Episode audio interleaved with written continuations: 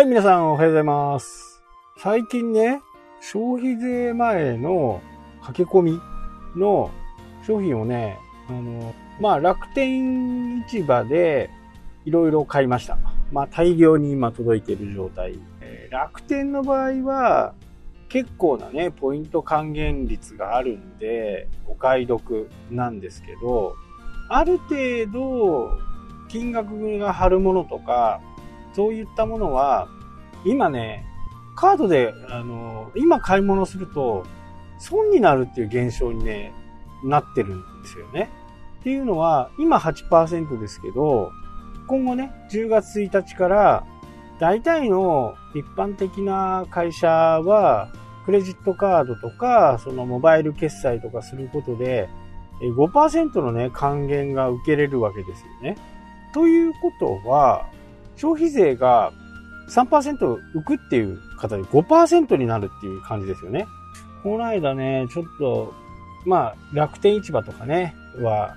では売ってないようなものをちょっと買ったんですけど、よくよく考えてみるとね、あれ今買ったら損じゃねっていう感じ。ね、カードで払えばいいわけだし、モバイル決済できなければね、カードで決済すればいいわけですよね。企業側の立場と消費者側の立場に立つと、消費者側だったら確実にね、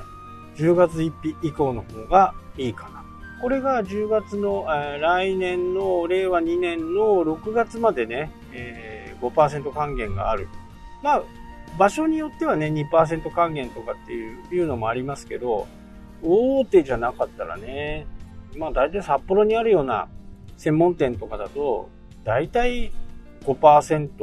引か、引かさるわけですよ。引かさるってこれ北海道弁ですかね。仮に2万円のもの買って、2000円がね、消費税じゃないですか。でも、この2000円のうちの1000円分がバックされるんですよね。バックされて、えー消費税払うのは1000円これ消費者側の観点から言うとね。これね、企業側どうなるのかね。そのね、先払い消費税はカードで払えないし、仕入れ先はね、これ10%になるわけです。で、まあ、顧客に売るときも10%。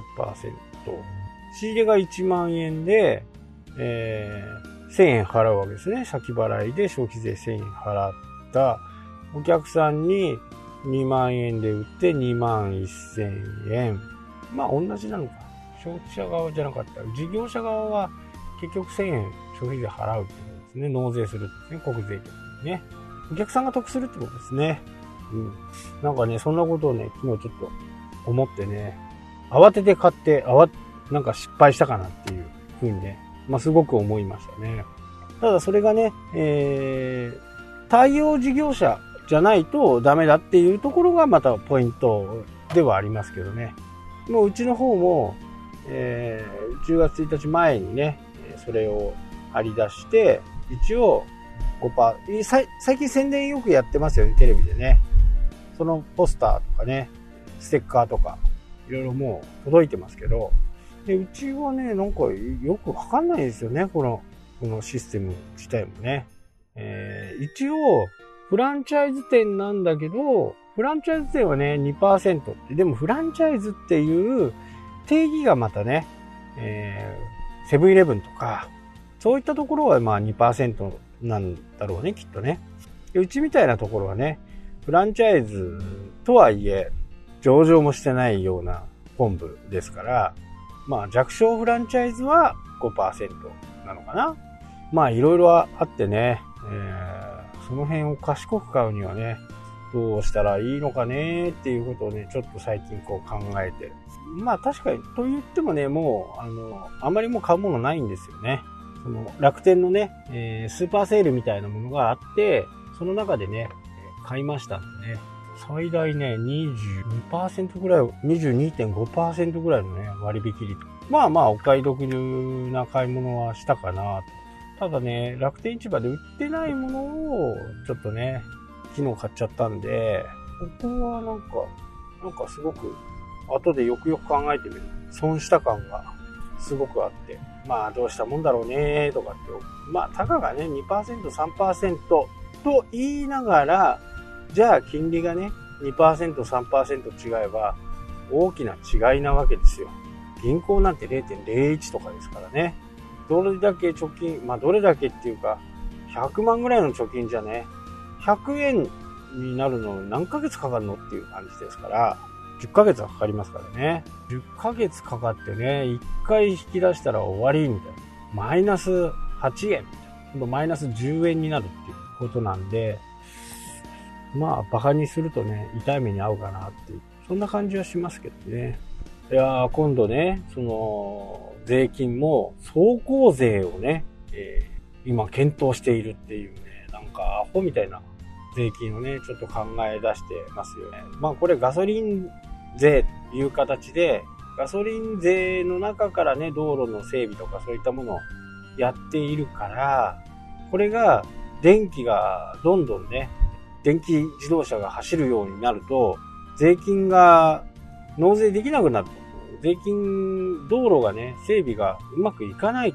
ということをね、国は考えて、そこでね、走行税という風な形を持ち出しているのかなと。ただ、これにはね、やっぱりわかんないですからね、どれだけ走ってるのかとか、リアルタイムで見ることはできないし、これこそね、抜け道があるかなと。まあ、車検の時にね、見るのか。1年間にね、払うわけですから、1キロ5円、1キロ5円はね、結構高い。びっくりするほど高いと。僕みたいにね、あの、年間1万キロどころじゃ済まないんでね、年間1万キロで5万円？それは結構厳しいかなっていうふうにね、思いますけど、まあ、どこで調べるのかなっていうのがね、ちょっと不思議ですね。まあ、悪さするやつはね、メーター戻しちゃうとか、いうことをね、簡単にできちゃうんでね、